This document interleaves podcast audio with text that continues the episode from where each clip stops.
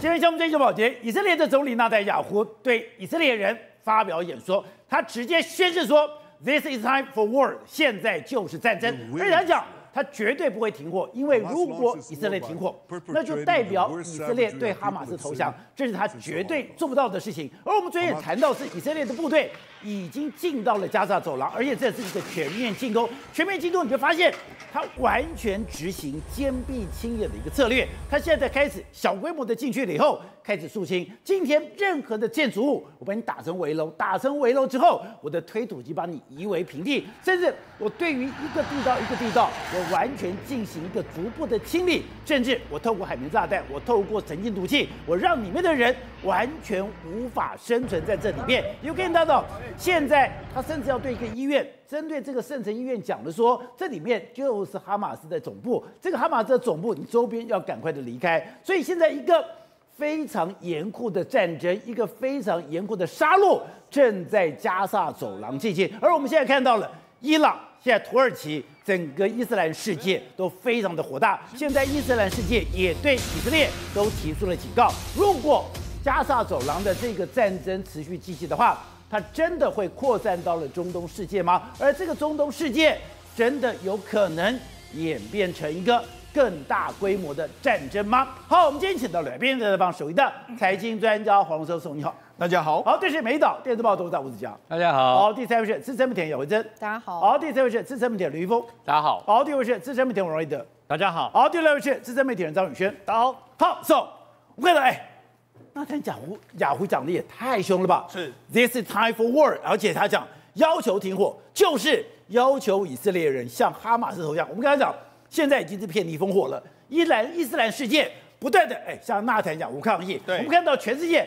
各个大城市全部都有游行示威抗议加沙走廊现在发生的事情，可是纳坦讲不讲，他现在就是一个战争时期，他现在的责任只有一个，把哈马斯丢进历史的垃圾桶。而且目前为止来说的话，纳坦雅胡是越来越强硬，为什么？他已经定调了。这十月七号，哈马斯对以色列的攻击，就是类似是美国版的这个所谓九一一，或是珍珠港事变。你说美国有可能退让吗？不可能，不可能退让。所以以色列现在也不会退让，所以他就讲，This is time for war，我们要准备大军出击，要跟你多作战的时刻了。他同时还讲了什么？他要把这个哈马斯 resign Hamas to the dustbin of history，什么意思？把哈马斯扫进垃圾桶。所以他讲的非常非常清楚，绝不会退让的一个状况，绝不退让。对，好，那所以你看，所以你说进到加沙走廊这个东西，一定要打到，对，这个人会夷为平地，对，打到哈马斯在这个地方完全无法立足为止，把他们丢到垃圾桶，这是他的责任。所以你就知道，事实上他的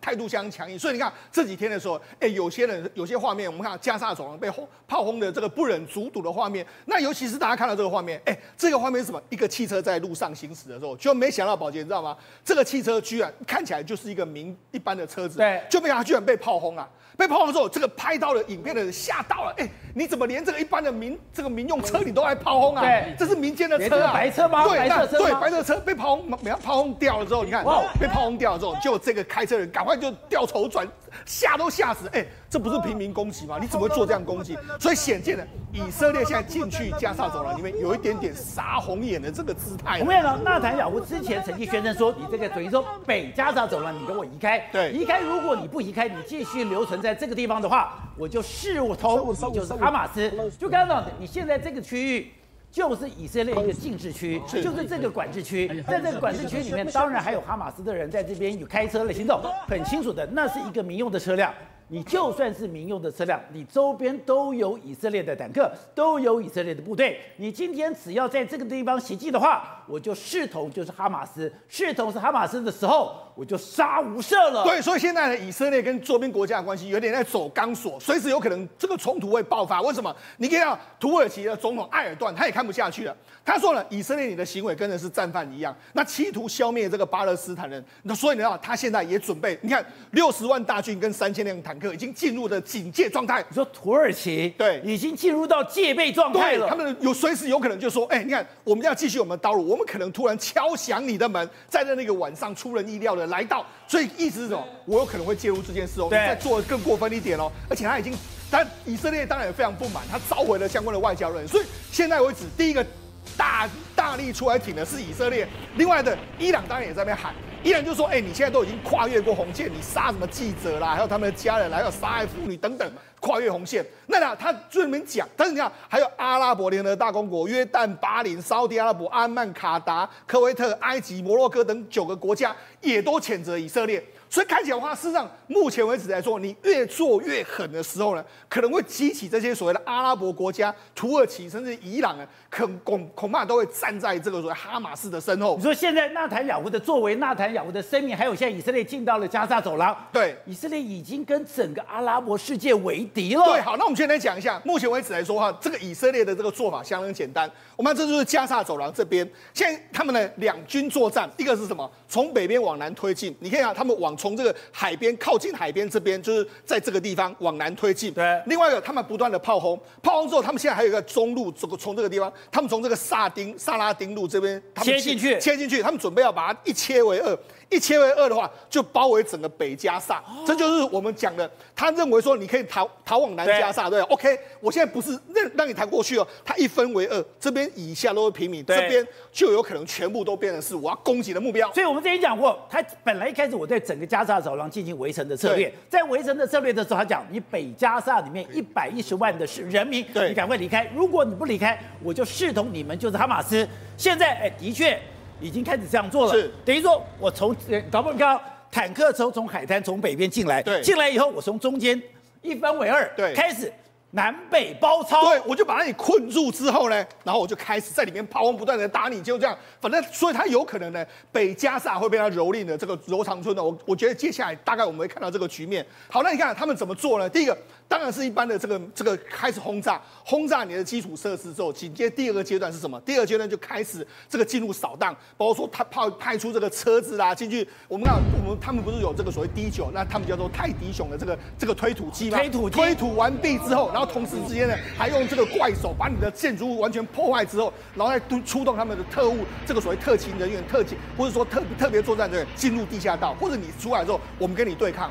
那你看他们现在怎么做法呢？他们在攻击的同时轰炸，然后平面作战，坦克车进去的同时，空中还有这个无人机，还有包括飞机在这个地方随时监视。他们随时呢有这个五十架战机呢准备呢，随时你来的话，哎，我们认定你是哈马斯，我就把你歼灭掉的一个状况。所以你看，他们全部都是这样用上，而且他们作作战的速度其实很缓慢。就作战之后呢，然后退一退之后，他们希望什么？引出你来，因为我我为什么要把这些炸为平地呢？对，在整个平缓的这个过程里面，在空翻的过程里面，更有利我的坦克车，还有无人机，还有我的这个空中的这个这个攻击机，可以来攻击你哈马斯嘛。好，跟刚刚讲的，以色列讲说，我现在有空中目标，空中目标，你任何移动目标都是我攻击的对象。对，所以刚刚。那个白色车子，那看起来就是民用的车子。是，我根本不管你里面坐的是平民还是哈马斯。对，你只要在路上移动，对，就变成我攻击目标。我已经再三警告你了，你最好是离开这个地方。如果你没有离开的话，现在以以色列的立场来，就会定把你定义成就是哈马斯。好，那你讲，事实上目前为止来说，你可以讲，这是以色列军人用第一个视角拍到画面。你可以讲，其实，在整个以压战场里面来说的话，你看以色列的军人在这边这样走，你看他们的这个火，他们的装备都相当的齐全。那最后他们还。压制了一个哈马斯的这个人员，因为哈马斯人员没有办法跟他们抵抗，他们压制住他，所以你看整个作战的过程，你可以讲他们去抓出哈马斯的这个这个人的过程里面，他们可以说是用压倒性的力量。你看他们就是稳扎稳打，你看这么多人就抓你一个人，对，所以等于说他们就现在又用这种方式，知道你的这个所在地之后，又用这样的用这样的方法，他们有非常好的这个攻坚技巧，然后进去里面抓你。在抓这个就是他马对人，在这里面巷战啊，或者在里面怎么怎么跟你们这个作战，我们都知道非常清楚。那我就讲为什么这个推土机非常厉害，非常重要。宝杰他们目的就是把所有的建筑都推倒之后，你只能往下躲，往下躲之后，我可以去找你，把你找出来，或者说你在越越来越少的建筑物之后，你在上面隐隐藏的时间越来越少的，我把你全部都赶到地下碉堡去。哎，我辛辛苦苦盖的房子。你就这样把我给毁了。对，那其实这也是这个所谓以色列的这个军方他们准备，他们就希望你，如果你真的要全部躲到这个下面去，都 OK。好，那我们就讲嘛，至少他现在做到什么程度？做到让大家都真的有点人神共愤的这个情形。尤其是你看，目前为止来说哈，他们在这个加沙市里面来说，有一个这个土耳其跟巴勒斯坦的友好医院被炮轰，被炮轰的时候，结果没想到这个癌症医院呢是由土耳其政府所出资的。有这个医院，这个是一个专门治疗癌症的医院。对。所以土耳其政府为什么会骂？就是说，哎、欸，你怎么连我们医院、我们资助的医院都被炮轰了这个状况？所以呢，实际上土耳其为什么那么不爽？就是医院平民老百姓，你显然在屠杀的一个状况。另外一个是什么？因为我们知道，其实在以这个地方，加萨有一个非常重要，就是圣城医院哦，这是在加萨第二大。那讲，事实上他们现在持续对圣城医院附近开始炮轰，因为他们现在指控说，对圣城医院的底下就是哈马斯的总部。对，但是问题是圣城医院就说我们这里一点二万人不能够撤啊，你没有一点二万人，撤了之后我们这些人命可能都会完全完蛋。但是问题是现在就变成是哈马斯跟这个这个所谓以色列对峙在这个医院里面，我什么时候处理掉这个医院，变成是我要不要处理掉哈马斯一个非常重要的一个据点啊？而且现在。最严酷的可能将要来临，就是地道战。所以我们就讲，实际上以色列已经准备好要跟你打地道战。为什么呢？因为以色列现在已经有把握说，我在地道里面我可以歼灭你。实际上我们讲，以色列的训练已经训练说，他们从二零一四年上一次的这个加沙战争之后，他们在地道吃亏之后，以色列这十年来都一直在练习这个地道战。你看怎么练习？好，你看他们现在。他们在一般的这个士兵在打仗的时候，他们会带上什么 Oculus，还有那种所谓这个穿戴式装置，用这样去模拟说我在里面作战的这个方式是怎么样？作战感觉，我看的感觉就是那个样子。好，那不只是这样，感觉是这样哦。他们还模做各式各样模拟，譬如说你在地道里面进入到一个门哦，你要怎么做？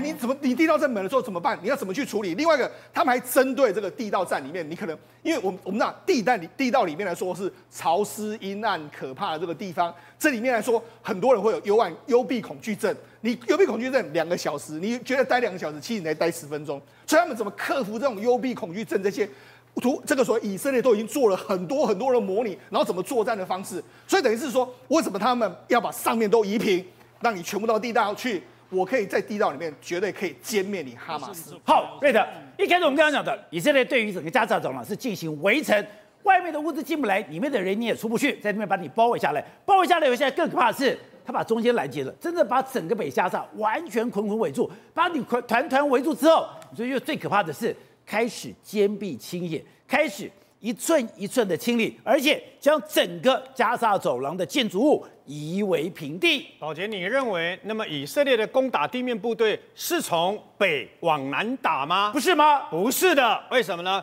因为以色列从上个礼拜五开始的这一波地面有史以来最大的空中攻击跟地面部队啊，事实上总共锁定三个区域打，北部两个区域，但是他从加沙的中部直接。拦腰横的冲过去，对，他把整个加沙的这个沙拉丁公路呢，沙拉丁公路就是加加沙，因为加沙是长形的嘛，是加沙整个木整个这个这个这个地域大概是我们台北市大一点，但它是长条形的啊，最这个大最窄的地方就有四十公里。那么他以色列呢，从中部直接砰拦腰干拦腰过去以后，你知道他要做什么吗？他干嘛？他要把整个以把整个加沙的这个等于说中部以北这些地方。全部瓮中捉鳖，什么叫瓮中捉鳖？不是利用两个礼拜的时间叫你加沙北部的那个老百姓呢，赶快往南撤嘛，赶快离开嘛？为什么？因为他没有打算要放过这个等于说哈马斯，所以呢，他就。从中间先把你拦截了以后呢，你要过，你要经过我以色列的部队啊，这边有一大堆的坦克，一大堆的军队啊，然后呢，主要的这个公路都现在都全部在以色列掌控，而且这他所所这个呃掌控的这个地方呢，没有建筑物，所以没有建筑物，没有遮掩体，对哈马斯的地哈马斯的地道战来讲啊，对以色列完全没有杀伤力。对，所以呢，他把中部拦起来，这个地方。对，拦起来以后，我问你，我问你，哈马斯的部队到时候如果万一打败了，那么他要逃，他往哪里逃啊？往南逃，他往南逃，往南逃以后就掉进了这个以色列设好的口袋里面嘛。所以以色列这一次为什么昨天会讲？那么三万名的这个等于说哈马斯，我至少要杀了你一万名，否则不退。以色列说没有把他给杀了一万名以上，他绝对不退，你知道吗？所以摆明了，那么他现在开始，那么直接。像个口袋一样，瓮中捉鳖。好，那么以色列的地面部队不是讲说两个地方，那慢慢慢的往前推进吗？每推到一个地方，挖土机就立刻把这些东西全部都清掉嘛。然后呢，让坦克地面部队可以往前进嘛。他现在坚壁清野，慢慢的往前打，而且呢，事实上，那么啊、呃，我们都说这个哈马斯有一千五百条地道，可是你知道吗？我非常的讶异，你说以色列的情报做得不好，可是这一次啊，这一次以色列竟然他每次坦克停的地方在什么地方？全部停在哈马斯的地道的前面，他知道他们的地道在哪里，所以呢，他全部以他的地道的进出口作为他们狙击跟攻击的一个目标，他没有要掉进去里面的陷阱里面跟他打城市城那个城市战，没有这回事。所以呢，事实上到目前为止，而且啊，以色列这次动用的所谓的高科技是什么样的高科技？杜普勒雷达，杜普勒雷达通常用在什么地方？用在比如说像埃及，他们要找古墓，对不对？对。所以呢，地底下有什么古墓，有什么地方，用杜普勒雷达一一看了以后，马上那个荧幕上面出来的一清二楚。你说那个透地雷达？那请问你？杜普勒雷达专门针对地底下，所以我我能不能看出哈马斯在地底下密密麻麻的这个地道？当然看得出来嘛。所以呢，它这地道采取两种方式。如果这个地道下面再运用这个所谓的那么啊，包括红外线啊，包括热显像这些所有的仪器呢，那么进行。如果下面有一堆人，有一堆人的话，有可能有人质在里面的话呢，他会派他的军潜小组、特种部队攻进去。然后为什么要军潜小组？因为军潜小组嗅得出相关的炸弹、炸药、火药味，所以。呢，不会中了你这个所谓的伏击的这些拉这个拉这个像鬼雷、南波一样鬼雷啊，没有他你没有没有办法这个等于说得逞啊。那么除此之外，其他密密麻麻的地道，你知道他用什么样的方式？用什么？他直接他就不下去了。那些密密麻麻的地道的，如果没有聚集一堆人的话，我就不下去。那我用什么方式？我就每隔往前推进的过程当中，我直接在地道的中间把你炸掉。炸掉为什么要炸掉？炸掉了以后，我问你，这密密麻麻的地道不是就成为了死巷了吗？对，成了死巷了以后就没有用了。你把它反而困住哈马斯了。他已经炸掉了一百五十条的地道，你知道吗？一百五十条的地道炸下去以后，反而困住哈马斯。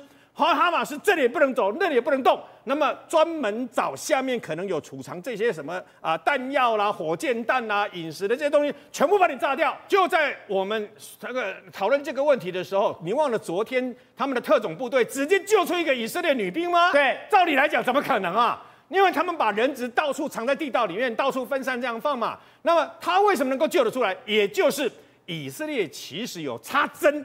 有插针在哈马斯的相关的这个卧底情报里面呢、所以呢，那么他们知道，他们现在大概知道人质分散的一个地点在什么地方。因为今天哈马斯说，我愿意用两百多个人质跟你交换几千个被你以色列所这个囚禁的这个啊巴勒斯坦的这个人质啊。以色列不跟你来这套，他直接攻打，直接进去，包括他的特种部队，包括他的所有的一些全部攻打进去。那今天巴勒斯坦的这个等于说组织，他的政府啊，已经说啊，他不会去碰这个等于说啊加沙这一块。哦，但是你不碰没有关系，反正我以色列现在坚壁清野。你可以发现，以色列只要往前推进三公里、五公里啊，立刻把以色列的国旗升起来。所以这里就不再是你哈马斯统治的地方了。玉凤是现在大家非常关注也非常担心的是。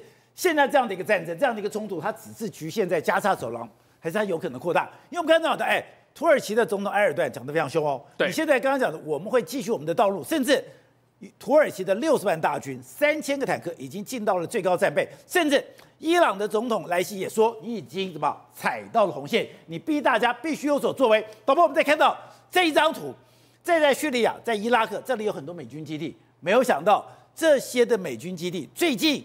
一个一个的受到攻击了。对，现在来讲的话，其实大家会最惊讶的一件事情，就是说美军基地竟然也遭受攻击，而且是连续的遭受攻击。在十月十七号的时候一起，十月十八号的时候一起，十月十九号的时候拦截到无人机，这代表什么意思？代表以色列周边的国家已经蠢蠢欲动了。哦、我除了跟你以色列打之外，以色列后面是谁？就后面就是美国啊。后面因为它有美国，才有才有底气嘛。但是十月十七号的时候呢，他在伊拉克西部的阿萨德基地。遭受到两起攻击，有阿拉有有他们美国的大兵受伤，然后呢，十月十八号在叙利亚南部的军事基地也被无人机攻击，十九号他们驱逐舰打下来了也门的飞弹和无人机，也门是在下面非常远的一个地方，所以连也门感觉上这个青年运动这个反叛军也打算要来参与咖，现在中东情势大乱，不是，而且这两天又有传出来说。美军基地受到攻击了，对，因美军基地陆陆续续受到攻击，所以呢，现在呢，美国的国防部长奥斯汀讲说，要把中东增派一趟萨萨德，还有他们的爱国者防防空反导弹的一个系统。现在呢，甚至艾森豪在这个航母打击群要跑去哪里？跑到中东这个地方。这是过去以来从他们从阿富汗撤撤军之后。已经没有航母打击群到这个地方了。那代表什么意思？代表美军基地你们都敢来挑衅？对，美军基地你们都敢来开火？虽然现在只是无人机，虽然现在只是零星的一个炮弹攻击，那是不是你接下来还有更大的一个攻击手段？而且刚刚讲到的，现在以色列。似乎已经是跟整个阿拉伯世界里边感觉有那种开战、宣战或者整个对抗的味道了。现在来说的话，以色列原本打谁？打哈马斯，但是现在来讲越打越惨烈啊！这个没有办法，圣城医院，你说下面就是哈马斯的总部，所以你轰炸，轰炸之后呢，整个伊斯兰国家就想说哇。那你现在是不是打算要来进行大规模的一个抗争？埃尔段直接讲了，他说：“我们将继续我们的道路，我们可能会突然敲响你的门，在任何一个晚上出人意料的到来。”他这个不是放狠话而已哦，他有六十万大军，他有三千台坦克，都已经是在最高警戒状态，代表什么意思？代表一声令下就可以往这个地方。土耳其往下开到以色列，那么以色列要对付黎巴嫩真主党，要打叙利亚的民兵，然后呢，伊拉克也是蠢蠢欲动，跟这个也门，也门胡塞组织这么远，竟然也发射炮弹要到到那个地方，所以现在来讲的话，会可能会发生一个状况。现在也门跟沙乌地阿拉伯已经有冲突了。对，其实也也门跟沙乌地阿拉伯一直有冲突，但你看哦。这个雁门这么远，如果它的火炮其实整个沙乌地阿拉伯它的纵深大概是两千多公里，不小心掉在你沙乌地阿拉伯怎么办？那是不是打起来？打起来之后呢？沙乌地阿拉伯后面是谁？后面是美国，雁门后面是伊朗，伊朗后面是俄罗斯，到时候变成七国大战，搞不停。而且刚刚讲的美军事实上已经卷入了这场纷争了。刚才讲到，你现在在这个地方你有福特号，你现在艾森豪号也来了，然后呢，你这个所谓的两栖登陆舰也在周边待命。对。这张图就更清楚了。现在这个是它的什么西十七的路径图。现在你跟我讲，大量从美国用透过西十七运载到了以色列，代表现在美国已经有大量的物资透过 C 十七的运输机送到以色列了。对，其实这个在以巴战争开始之后呢，大家会看到这个画面。这个画面是什么？就是美国的运输机马上把这个精准飞弹大送到了这个以色列去。这个画面大家被看到的时候，他哇，这个西腰拐马上就把这个弹药、弹炮都给运输过来了。但是呢，后面大家再来看的话，除了有西腰拐之外，还有英国的 A 四百，这个是他们的一个路线图。满满麻密密麻麻都是这个东西，你从这个来看的话更清楚。从美国的东部直接到以色列到这个地方来讲，已经建立了一个空中运输走廊。所以现在不只是要把炮火、把这炮弹送给以色列，甚至他们自己的这个什么这个爱国者防空系统，还有他们的萨德系统，也都要透过西腰管把他们送过去。所以呢，现在中东的情势是越来越升温。好，董事长，你今天就讲到纳坦雅胡退无可退，果然。他今天话讲得非常重，现在就是一个战争，而且我们绝对不会停火，停火就代表我们对哈马斯一个投降。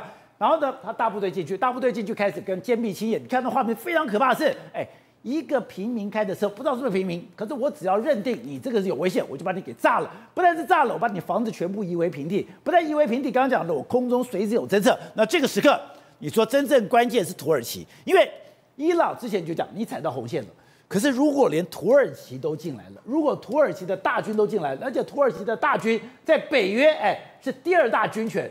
如果土耳其进来了，那问题就大了。我认为土耳其还是算第二线的，因为土耳其现在这时候出来讲话哈，然后展现他的武力的是一个态度的问题。包括西方的观察家都认为说会掀起中东大战的可能性，而且会攻打伊朗。我今天看到不知道哪里的一个外媒讲的，说伊朗如果参战下去的话，那不得了，因为它可以控制哪里？它可以控制荷姆斯海峡。对，荷姆斯海峡一控制的话，石油，石油哦，对了，F 金融时报估计，石油会涨价的话，一个单价单位价一百五十块美金，那不得了的事情嘛。那是全全世界要快要消灭的通膨，又开始马上就就是开始要要开始大量的大量的发生了嘛，对不对？所以。伊朗的参战跟伊朗对油价的影响，对，包括现在参战下去，以色列本身有产天然气，也已经有受到影响。天然气的价格，还有一个粮食的价格，已经天然气、石油、粮食这些，因为俄乌战场已经受到了影响。对，而且刚才讲了。福特号现在是美军地表上最强的航空母舰。它这两，它是现在在中在地中海的布局就已经 cover 了整个中东地区，包括可以打到打到更远的地方。对，它力量是很大。也可以对付伊朗，也可以对付土耳其，都都在它的都在它攻击范围内，那不是它的问题，那是不是问题？所以我你现在讲到说，土耳其今天这个表态，我认为是一个秀肌肉的表态。那某一种程度来看的话，要分开来看的话，它也可能是在伊斯兰国家里面秀出来一个，它比伊朗还要更有力量、更强大嘛。对，你不要忘记哦，在俄乌战场上，土耳其在哪一边的？在在乌克兰这边嘛，对，那伊朗在哪边？在俄罗斯这边的嘛，所以两边的军火也是在竞赛，两边军火无人机打来打去，乌克兰用的是土耳其的无人机，对，那俄罗斯用的是伊朗的无人机，所以他们已经在很多接在军火的竞赛上是有矛盾的，已经开始打了，已经是冲突的关系，并不是一个合作的关系嘛，所以他这个表态。你看起来是说他不是在呼应伊朗的表态，对，他是为了他自己要当老大，要表态中东领袖的伊斯兰领袖的一个表态动作。对，那这个动作来讲的话，我觉得是说战略、政治谋略、策略会大于战争的策略。换言之讲，那这个战争怎么会是一个那是哈马斯跟以色列战争呢？它的定义就把这红线然后扩大，就是那扩大的话来讲，伊朗伊朗就一定会，所以伊朗如何参战的问题了。那伊朗要参战，所以你看到没有？以色列第一个动作，他在这个战争的初期，他先派飞机 F 十六去炸了这个这个伊拉克的两个机场。对，那两个机场的目的是何在？转运的。那转运站，它就是军火跟财跟什么后勤装后勤的这个资源的转运站。那从哪里来的？直接从哪里来？中间站是那第一，那从哪里开始有这个供应者是谁？就是伊朗嘛。那就切断伊朗对哈马斯的可能的后勤补给跟军火的供应。于是我们刚才看到的，以色列透过火箭弹，透过这个狂轰滥炸，让这个加沙楼呢很容易变成废墟。可是我们看到中国有个画面把我吓坏了，中国的这个公共建设，中国的这些栏杆，你不用火箭弹，大妈的手就直接把你掰断了。是宝杰哥，大家说中国大妈战力很强，这绝对不是大妈的问题，而是烂尾而为。来，各位。带你来看到这个画面，大家都知道公园里面，他用手就把栏杆给破了，没有错。很多中国大妈当然是做做运动嘛，他们就用手扶着这栏杆。就你看，他只是用力的稍微身体往后一仰，结果这个栏杆它是手臂粗的栏杆，比手臂还粗，比大腿还粗的栏杆，就这样应声的断裂。而且与此同时，不是他不但拉下来。然后那个栏杆一掉下来，全部断裂了。对，断裂之后呢，先是砸到这个大妈身上，然后呢，这个还跟着滚着滚着滚着打到后方，整个一整排的塑胶椅都因此而打翻，只是像打保龄球一样。所以大家讲说，这发生什么状况啊？你看起来这个时速也很粗啊，怎么会如此的不经用？而且大妈还不是用力拉，哎，她只是你看扶着，然后往后仰做一个伸展的动作，也不是说用力做什么浮力挺身，然后去拉。有人讲说中国大妈无所不能，我相信了。对，没有错。所以人家。当然有人讲说，哎，难不成这个大妈是天生神力，还是说什么力拔山兮气盖世，是西楚霸王项羽吗？当然不是。后来人家就去严厉的检讨说，喂，你这个单位到底是不是施工有问题？结果市政府，因为他是在广东的揭阳嘛，他给的答案，大家瞠目结舌。你知道他保洁哥他跟大家讲说什么吗？他说什么？他说你不要拉就不会掉下来。他用这种说法，所以他也证明了这个东西就是有够烂，你连碰都不能碰。不要拉就不会掉下来。哎，对，不要拉就不会掉下来，当装饰品，大家用眼睛看，只可远观，不可亵玩焉。但你说，除了说这个中国大妈拉掉这个，只有这样吗？还有，还有，还另外各位，你看现在看到画面，这是什么？是在山西省，这个在在二零二零年的时候的画面，有一个男子呢，他只是看着看着，可能心情不好，有点郁闷，来河边这边散步，想说，哎。真的是这个心情不好，用力踹了一下这个，没想到一根、两根、三根、四根、五根、六根，沿路高达两百一十四根，这个叫做合体上部的一个十度。你说在中国拉不行？踢也不行，哎，不能拉也不能踢，就是不能碰这种东西，你都只能远远看着欣赏就好，轻轻踹一下，结果连滚带爬一两百一十四根，通通掉到河里面去。而所谓的有关单位出来解释说什么？说啊，因为这个材料是天然的，比较脆弱。不要开什么玩笑，就算是天然的食材也是很坚固，好不好？那这有什么东西？这个东西砍掉了，这个都一样哦。这个是在学校里面，而所有学生呢，走在校园里面，走着走着，没有想到天外飞来横祸，突如其来，整个地面就此崩塌。但你说崩塌就算了，没有想到下面是什么？下面传说怎么都是化粪池。所以宝杰哥，你看一下这个学生反应。每个这上岸的都鼻子捏着啊，都你在这化粪池，哎，很臭。就校方出来否认说没有没有，不是化粪池，是污水处理的管道。那不是一样吗？对，宝儿哥，你知道差别在哪吗？一个叫活水，一个叫死水，一个会流动，一个不会流动，所以对学生来讲气炸了嘛。但你说东西还好，最后面所幸没有太多人受伤。不过除了说我们讲学生会掉下去，就连开在路上也有车子会被路面给吞下去。你说什么情况？来，各位，你看货车开着开着，结果后面怎么样？整个路面应声倒塌，这就是中国烂尾楼，到处都是。